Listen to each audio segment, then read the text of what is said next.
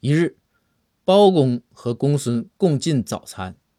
公孙呐，去买早餐之前就问包公：“大人，早餐您有什么忌口的吗？”包公回道：“公孙，都能吃啊。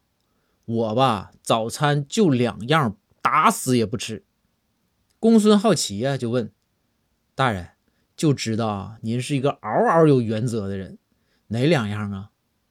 包公回道：“午餐和晚餐。”